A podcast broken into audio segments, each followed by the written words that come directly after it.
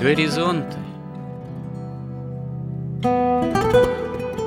Авторская рубрика протерея Андрея Спиридонова и Георгия Лодочника. Люди, явления, события –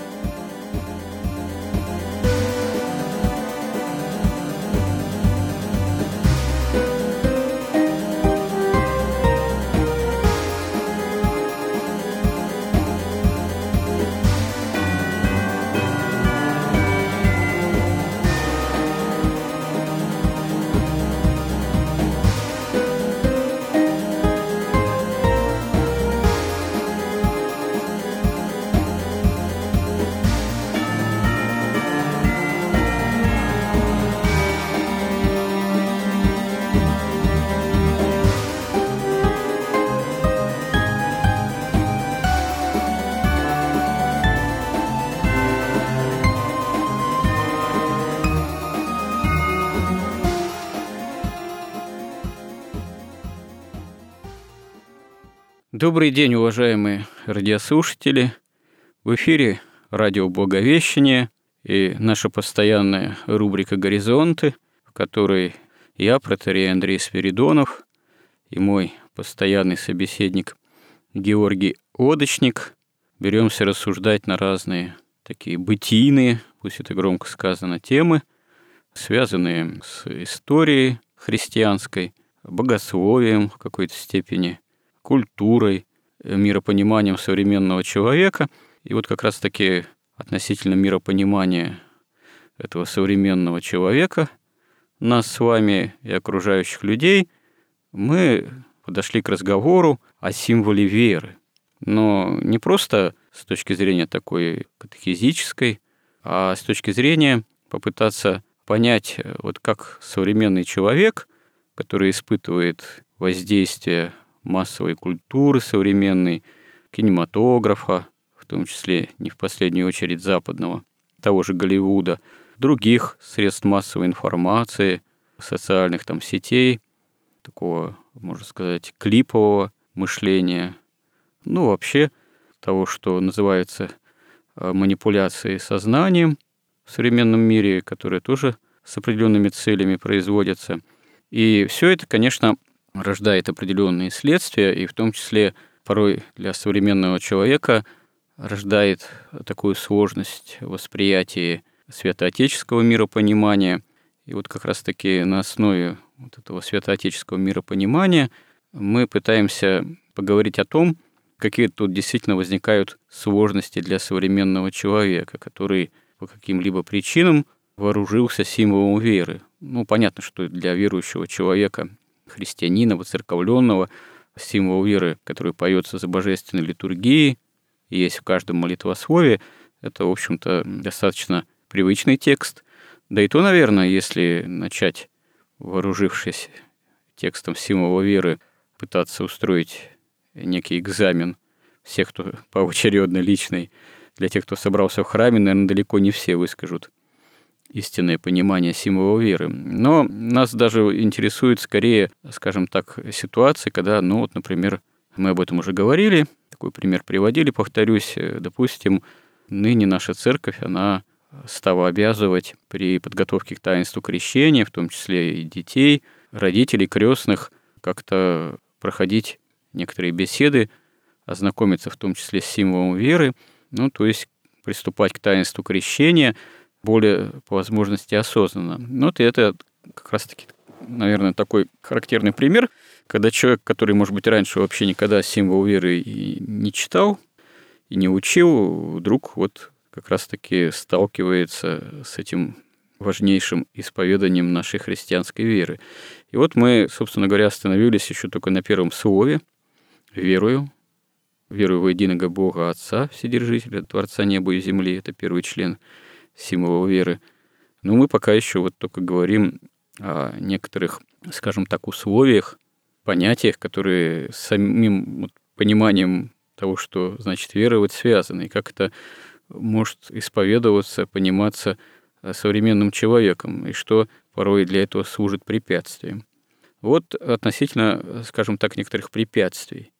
Мне представляется, что порой некое препятствие для веры, как это порой современным же человеком и декларируется, это проблема действительно достаточно серьезная, такая философская и метафизическая, и бытийная – это вообще существование добра и зла.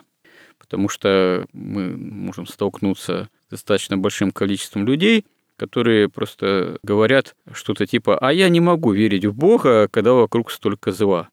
Посмотрите, какая несправедливость вокруг царит, какие войны происходят, дети страдают, погибают и так далее и тому подобное. Как это Бог все допускает, если он имеет место быть, если он существует? Как это Бог вот все терпит, если он благ, если он добр, как вы говорите, то как же вот в окружающем мире это все может быть? И тут действительно возникает вопрос э, довольно серьезный, на который, наверное, не так просто дать ответ. Мне вот кажется, что вообще ответ простой на это все. Он как бы четко изложен везде. Ну, может, начнем немножко не сначала, но начнем с того, что вот в рамках предыдущих бесед, да, о материи и духе, но материя – это же нечто такое инертное, инертное, оно не имеет ни души, ни эмоций, ничего. Поэтому большинство людей, которые говорят, что ну, тут творится зло, они имеют в виду, что здесь какой-то ущерб вот, материальному миру наносится ну, там, начиная от того, что дом сгорел, кончая от того, что кто-то заболел болезнью, да, какой-то. Но здесь стоит заметить, что есть два понимания зла, надо тогда разделить, пояснить, как это богословы уже философы говорят. Есть понимание зла метафизического, то, что мы адресуем сферы уже небесные, там, трансцендентные, так сказать, там, откуда зло берется, это один вопрос. А другое дело понимание зла, ну вот что современный человек воспринимает вообще для себя как зло. Это действительно, прежде всего, видимо, связано, так сказать, с качеством жизни, вот то, что болезнь, скорбь, неустроенность, отсутствие комфорта, недостаток денежных средств, ну да, сама смерть непонятная, устрашающая, которая кладет предел вот этим всем земным устроением. Ну, в общем, это, в принципе, в таком обыденном понимании некий недостаток житейских, так сказать, благ. благ да. Ну да, если еще поточнее посмотреть, повнимательнее, то современный человек в большинстве своем под злом понимает, когда что-то происходит не так, как он бы хотел. Ну да, поперек воли. Поперек его воли, да. При этом, поскольку он живет в мире гуманистическом, воспитанном на гуманизме, то он же высшая ценность. И когда что-то происходит вопреки этой высшей ценности, он считает, что это абсолютное зло. Ну, вообще ужасное зло, когда что-то сделали не так, как он считает нужным. На самом деле есть очень четкие определения, что такое зло и что такое добро. Добро – это когда разумное существо со свободной волей следует воле Бога, а зло, когда оно вопреки воле Бога поступает. И когда он вопреки воле Бога поступает, он нарушает мировую гармонию, начинаются везде дисгармонии и начинается какое-то разрушение везде происходить. Мало того, тут вот, не помню, я много лет назад слышал передачу интересную там кто-то рассказывал, что вот, например, сознание даже вот ребенка в 15 веке отличается очень сильно от современного. То есть он не боялся бесов, не боялся никого. Он понимал, что зло, оно как бы не сущее, не то, что существует. То есть реально существует только то, что создал Бог. То есть реально существует только здоровое, истинное и доброе. Да. А вот уже зло – это как болезнь. Ведь не существует отдельно взятой сущности болезни. Болезнь – это недостаток здоровья, а зло – это недостаток добра или прямое противление воле Бога. Вот то, чем занимается там сатана или вот последователи Каина. Они прямо, конкретно борются. Для них, конечно, все переворачивается. Им кажется, что они хотят сделать добро, но вот Бог не дает им. Бог у них часто воспринимается как сила злая, которая препятствует вот прогрессу, гуманизму и тому всему подобному. Да? Ну и, соответственно, услуги, вот священники тоже такие, значит, в черном еще ходят, значит, воплощение зла. Но это, опять же, это на таких высших уровнях иерархии вот этих всех обществ, организаций, такое понимание есть. А вниз, конечно, говорится, что мы просто улучшаем там вот эту жизнь. И самое главное, что вот я хотел сказать про это зло, что наш мир – это как раз такое место, где может совершаться зло. Ведь человек, когда поддался дьяволу, он решил познать добро и зло. Как познается добро и зло? Надо испытать на себе действие зла. Иначе как ты его познаешь? Вот когда познается страдание, ведь что такое зло? Это когда кто-то начинает страдать. Особенно если этот человек безвинно кто-то страдает, да, вот как вот, например, тот же Каин Авеля совершенно безвинного значит, убил, или потом Христа распяли. Вот это зло настоящее в полном таком виде. Поэтому если человек пожелал познать зло, он его захотел творить, то Бог создал мир, такое место, где он может творить это зло и познавать это зло. При этом не разрушая все мироздание, поэтому оно отрезано от неба. И здесь вот это происходит. При этом на самом деле, вот эти, конечно, что когда человек, венец природы, высшая ценность, вдруг что-то там испытывает, какую-то боль, но он, конечно, возмущен. Или какую-то утрату, утрату денег, утрату там близких, он, конечно, крайне возмущен. И это ему кажется ужасное зло. Но вот и христианство, оно говорит, что зло, в первую очередь, оно внутри как бы сердца человеческого. Поэтому оно открывает путь как с этим злом бороться, как не творить зла самому ни в мыслях, ни в чувствах, ни в делах. Тогда человек начинает понимать, что такое зло. Мало того, поскольку в этом мире зло все-таки все равно есть, и его творит огромное число людей, то ведь мир не может переполниться злом.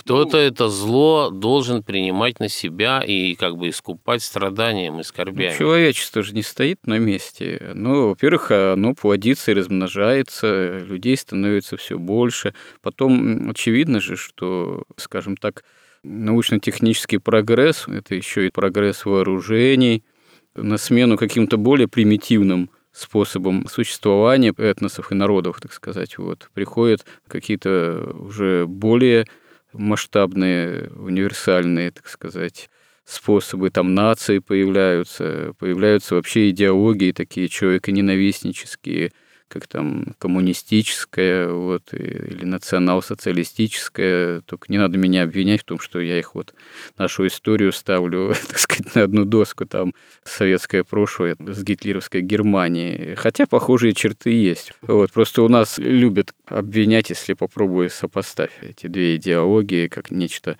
равно человека-ненавистническое. Ну, не будем в это углубляться. Нет, гуманизм ведь он тоже человека-ненавистническое. Да, безусловно. безусловно. А, собственно говоря, ведь нашу-то историю, былые все эти эксцессы, мягко говоря, ее же пытаются судить в наше время, что там либералы, что патриоты, скорее именно с таких гуманистических позиций. Редко, когда это делается с позиции, собственно, христианской. Вот. И тут это, в общем-то, рождает такой идейный тупик, потому что согласия в этих разночтениях все равно достичь невозможно, а векторы заведомо заданы взгляды на все эти проблемы исторические, если так можно сказать, неверные. Поэтому они диаметрально расходятся. Тут действительно никакого согласия не достигнешь. Если только, конечно, это не будет какой-то псевдо, так сказать, утопическое согласие. Но вот я к чему относительно-то зла. Ну, очевидно, что в истории зло, оно способно все какие-то более масштабные, впечатляющие формы проявлять. Там пара мировых войн, в 20 столетии, включая уже применение атомного оружия, она об этом говорит. Или как знаменитая фраза, что после Освенцима, да, нельзя писать стихи, так же, как раньше. Ну, в принципе, ничего, все равно стихи пишутся, независимо от того, там, Освенцим, не Освенцим, но когда вот современный человек, он все таки да, начинает так вот задаваться вопросами, ужасаться на тему там Освенцима или ГУЛАГа, или еще каких-то таких действительно крайне жестоких проявлений, масштабных проявлений в нашей истории, тут э, все-таки ну, есть о чем поговорить. И здесь главное это опять же сложность в том, что так вот понятно для современного человека, вот однозначно понятным образом ответить сложно, потому что, опять же, современный человек начинает ужасаться всему этому, исходя именно из позиции вот этого самого гуманизма.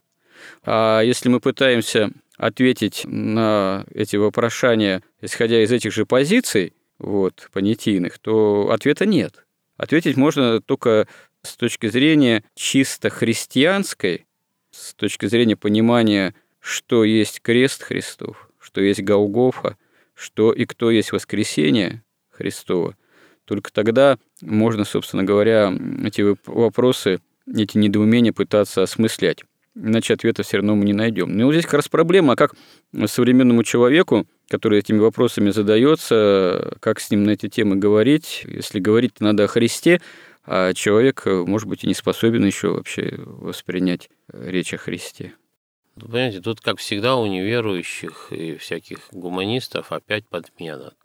Когда они с гуманистической точки зрения оценивают, что зло, что не зло, они видят зло и предъявляют это Богу. Но как, если ты гуманист, то о каком Боге речь вообще идет? Если ты не гуманист, а христианин, ну тогда можно говорить о зле. И тогда выясняется, что зло творит человек, когда поддается сатане, и он его творит сам. Единственное, чего, может быть, они хотели бы пожелать, но чего нет, что это зло, оно действует не строго, значит, бумерангом. Сотворил зло, получил в лоб. Нет, оно действует именно как настоящее. Ведь это же зло, даже и не совсем зло было Зло, бы. да, в этом смысле с точки зрения христианской, зло – это всегда личное проявление, личная позиция. Это не что-то, а прежде всего, кто творит зло. Другое дело, что то, что человек как личность творит зло – это имеет следствия, которые проявляются уже и безличным образом, могут проявляться. Там землетрясение, скажем так, это, скорее всего, все-таки не следствие прямое лично творимого зла. Хотя, кто знает. Это прямо видели же написано, что это прямо следствие. Вот как начиная с убийства Авеля, это, кровь его это, пролилась в землю. Это следствие вообще еще грехопадения Адама и Евы. Потому что по причине грехопадения Адама и Евы расстраиваются отношения не только человека с Богом, но и расстраиваются отношения человека с окружающим миром, с окружающей природой. И этот окружающий мир и окружающая природа начинает представлять для человека такую стихию, которая вскрывает в себе те или иные опасности там проявления, да, пожалуйста, землетрясение, там наводнение, пожар, там какой-нибудь ураган. Это, конечно, проявления природные, стихийные, безличные, но изначально как представляющие угрозу для человека и способные восприниматься человеком как зло для него, они имеют первопричиной разрыв вот именно личных отношений человека с Богом. Ну да, логика простая. Человек захотел творить зло и его познавать. Ему создали мир, где он может это зло творить. И понятно, что реальное зло – это не когда ты сам себе ногу отрезаешь, это тоже зло, но а когда ты чужому человеку ногу отрезаешь, который совершенно ни в чем не винный перед тобой. Поэтому это мир, где каждый может причинить тебе зло, потому что тут такое место. Это просто часть мироздания такая, предусмотренная для желающих творить зло – Люди, конечно, рождаются в этом месте, уже мы рождаемся как бы не добровольно, но здесь уже работают законы, можно их сказать, природы, которые есть воля Бога живого, но в обезличенной форме. Есть в личной форме, как промысел Божий, и есть в обезличенной, как законы природы. То есть есть такая вещь, как наследование. Человек, когда рождается, он наследует и хорошее, и плохого от своих родителей он наследует, поэтому он рождается от родителей, которые живут в этом мире, в него попали, начиная с Адама. Они только многие умножают это зло, и они рождаются с этим первородным злом в себе. Через крещение это грех снимается, но человек успевает натворить еще много чего, или те другие, кто-то ему творит это зло. И проблема в том, что повреждение природы человеческой, которое происходит вот в этом в нашем мире, когда в нем поселяется зло, он сам исправить не может. Он может исправить только через жертву Бога, самого Иисуса Христа. Только Он может его освобождать, его душу от зла. То есть, когда Он, по крайней мере, сам перестает творить зло, когда Он начинает видеть истину, истина делает, как говорил Христос, человека свободным, и он понимает как бы ценность вообще вот этого падшего мира и вот этой вот плоти и вот этого материального мира. И когда он в нем развивается духовное начало, и он видит божественную благодать и какую-то истину, и он видит, что законы духа противоречат законам вот этого мира, пронизыванного злом, потому что в духовном мире зло не перемешивается с добром. Отдельно Бог и ангелы, отдельно, значит, сатана и бесы. И они радикально противоположны друг другу. А в этом мире материальном на материю может влиять как светлая духовность, так и темная духовность. Тут и здесь даже, идет эта борьба. Даже не радикальная противоположность, думаю, в мире, как говорится, метафизическом Бога и зла, потому что, как святые отцы говорят, действительно, Бог не сотворил вообще зла, а все сотворил с доброй природой. Просто личная позиция бывших ангелов, наделенных свободой волей по отношению к Богу, она привела вот к такой вселенской катастрофе, как первоначально отпадение части ангелов от Бога, вследствие чего эти бывшие ангелы становятся во главе с Люцифером, дьяволом и бесами. Так святые отцы указывают на то, что даже дьяволы и бесы, все равно у них остается добрая природа. Просто она искажена в крайней степени вот этой личной позиции. Различные нехристианские системы – оккультные, языческие, они любят тему педалировать, что вот изначально есть свет и тьма, добро и зло, ну там какой-нибудь зороастризм, например. И вот эта изначальная контрпартия тьмы, зла по отношению к Богу, добру и свету борется извечно, вот, но вроде как ну, с точки зрения там зороастризма того же добро должно будет победить. В этой борьбе человек появляется в таком смешанном качестве – из добра и зла и так далее. Но с точки зрения христианской, в плане именно такой метафизики, на самом деле Богу нет контрпартии зла изначально. Дьявол, он, с одной стороны, как зло, может представлять действительно некую мерзейшую мощь, используя название произведения одного из христианских западных писателей – но эта мерзейшая мощь, она э, по отношению к Богу ничто.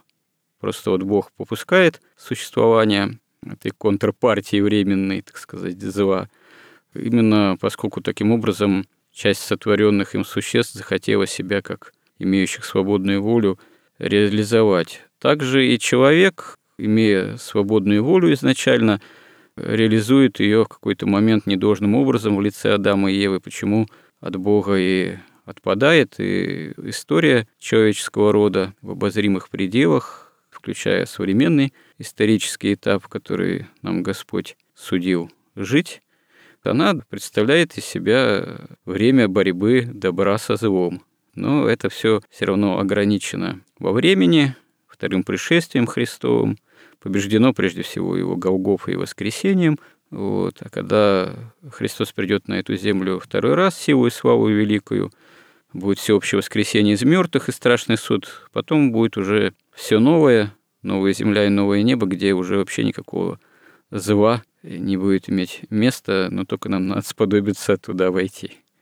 Ну, конечно, природа Бога, она намного выше, чем природа и бесов, и ангелов всех, потому что это просто творение Божие. Но Бог, Он создал как бы настоящее творение, не такое, не механическую игрушку, а Он создал существа со свободной волей. Да, я думаю, только эта тема, в общем-то, наверное, уже последующих наших бесед.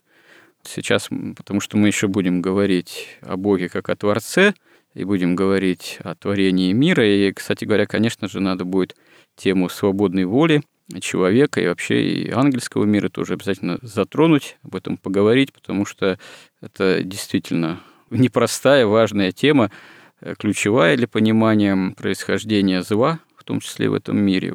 Но в заключение подытожим. Георгий, как вот вы видите, вот действительно, подойдя к проблематике веры и неверия, когда человек вооружается тезисом о добре и зле, или когда его отторгает, скажем так, от принятия веры такая мысль, что вот если Бог бы был благой добрый, то такого количества зла в мире бы не было. Или, собственно говоря, ведь не обязательно это только смущается этим человек неверующий.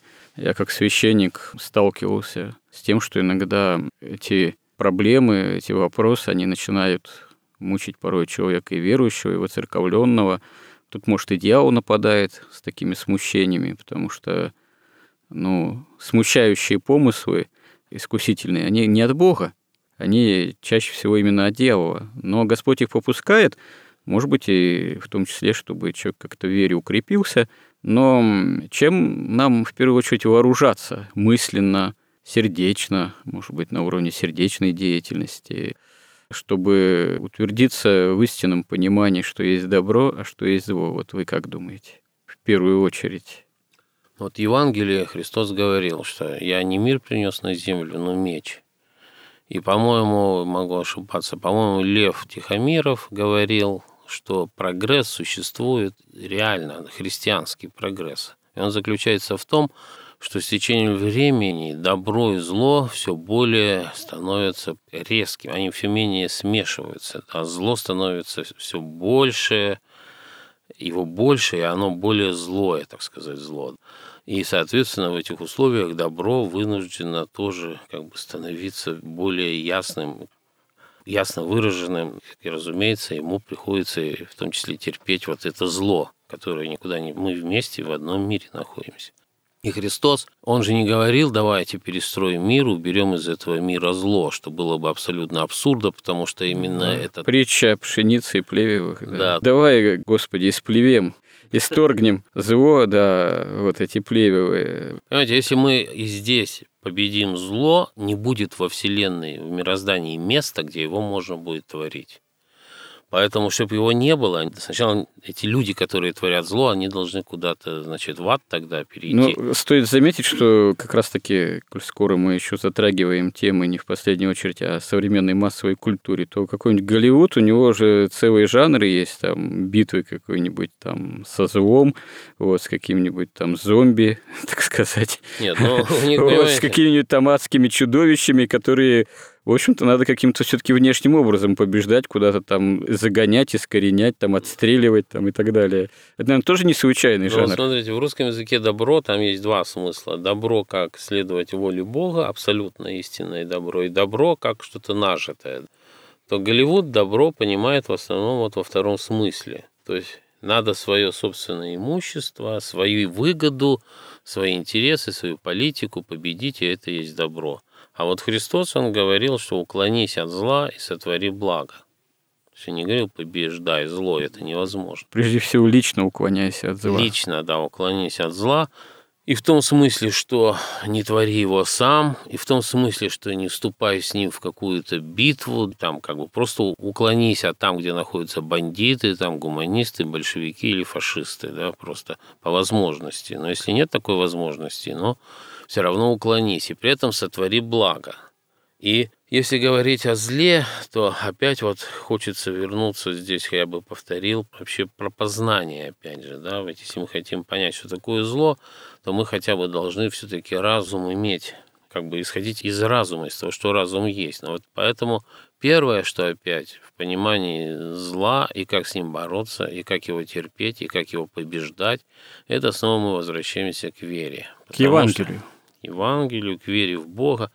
Потому что если Бога нет, то нет абсолютного критерия истины. А если критерия абсолютного истины нет, то что такое зло что такое добро, так это относительно. Один выигрывает в карты, для него добро, другой проигрывает, для него зло. Один побеждает и берет в рабство, для него добро, у него раб появился, а этому зло он стал рабом. Все становится относительно. И честный человек, и лгун, и добрый, и злой, и они все равноправны вот в современном же мире вот этой толерантности. И нормальная семья, и гомосексуальная семья, они равноправны. И те, кто не рожает детей, он получает еще большую пенсию потом, чем те, кто рожает и воспитывает детей.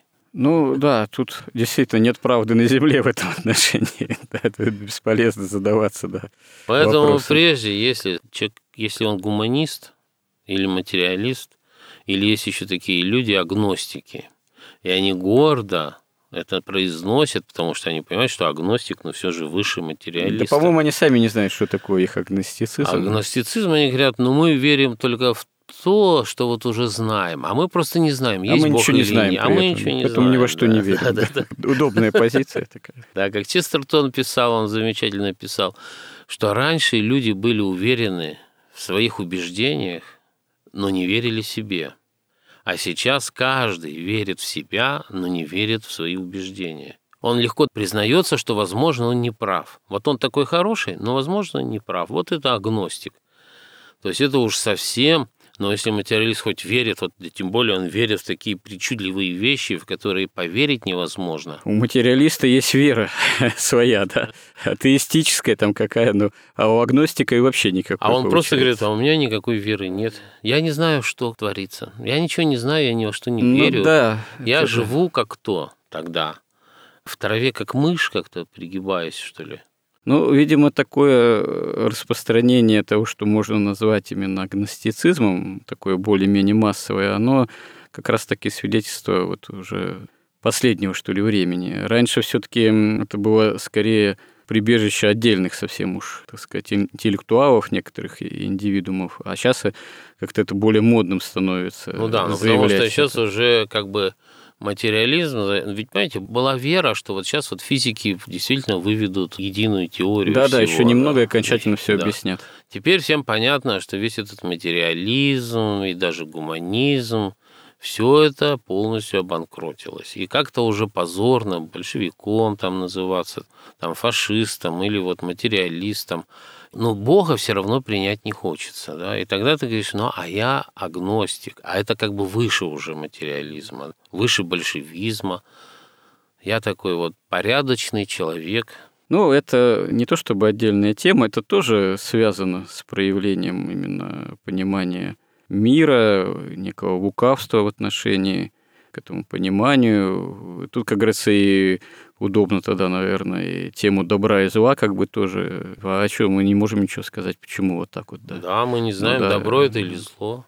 Но завершая тему о добре и зле, и каким образом это порой современному человеку кажется неким идейным препятствием для того, чтобы обратиться с верой к Богу, я напомню совершенно очевидную мысль святых отцов, что ну, на вопрошание, куда смотрит Бог, мы можем ответить, что Бог смотрит с креста.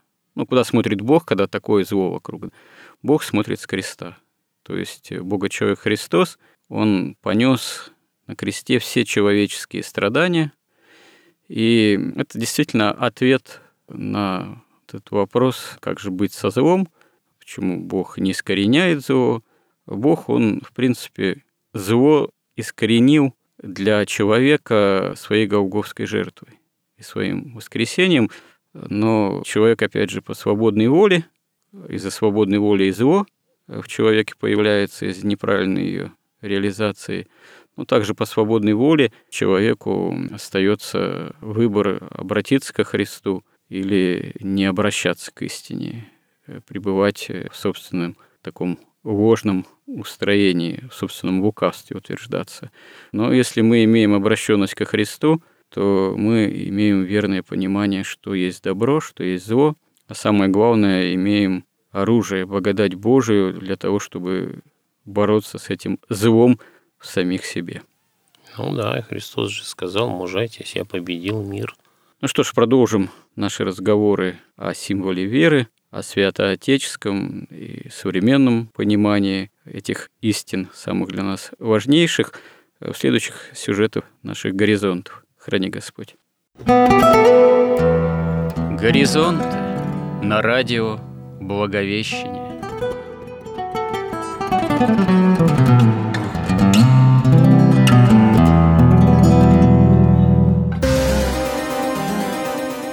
Разговор вели протеерей Андрей Спиридонов и Георгий Лодочник –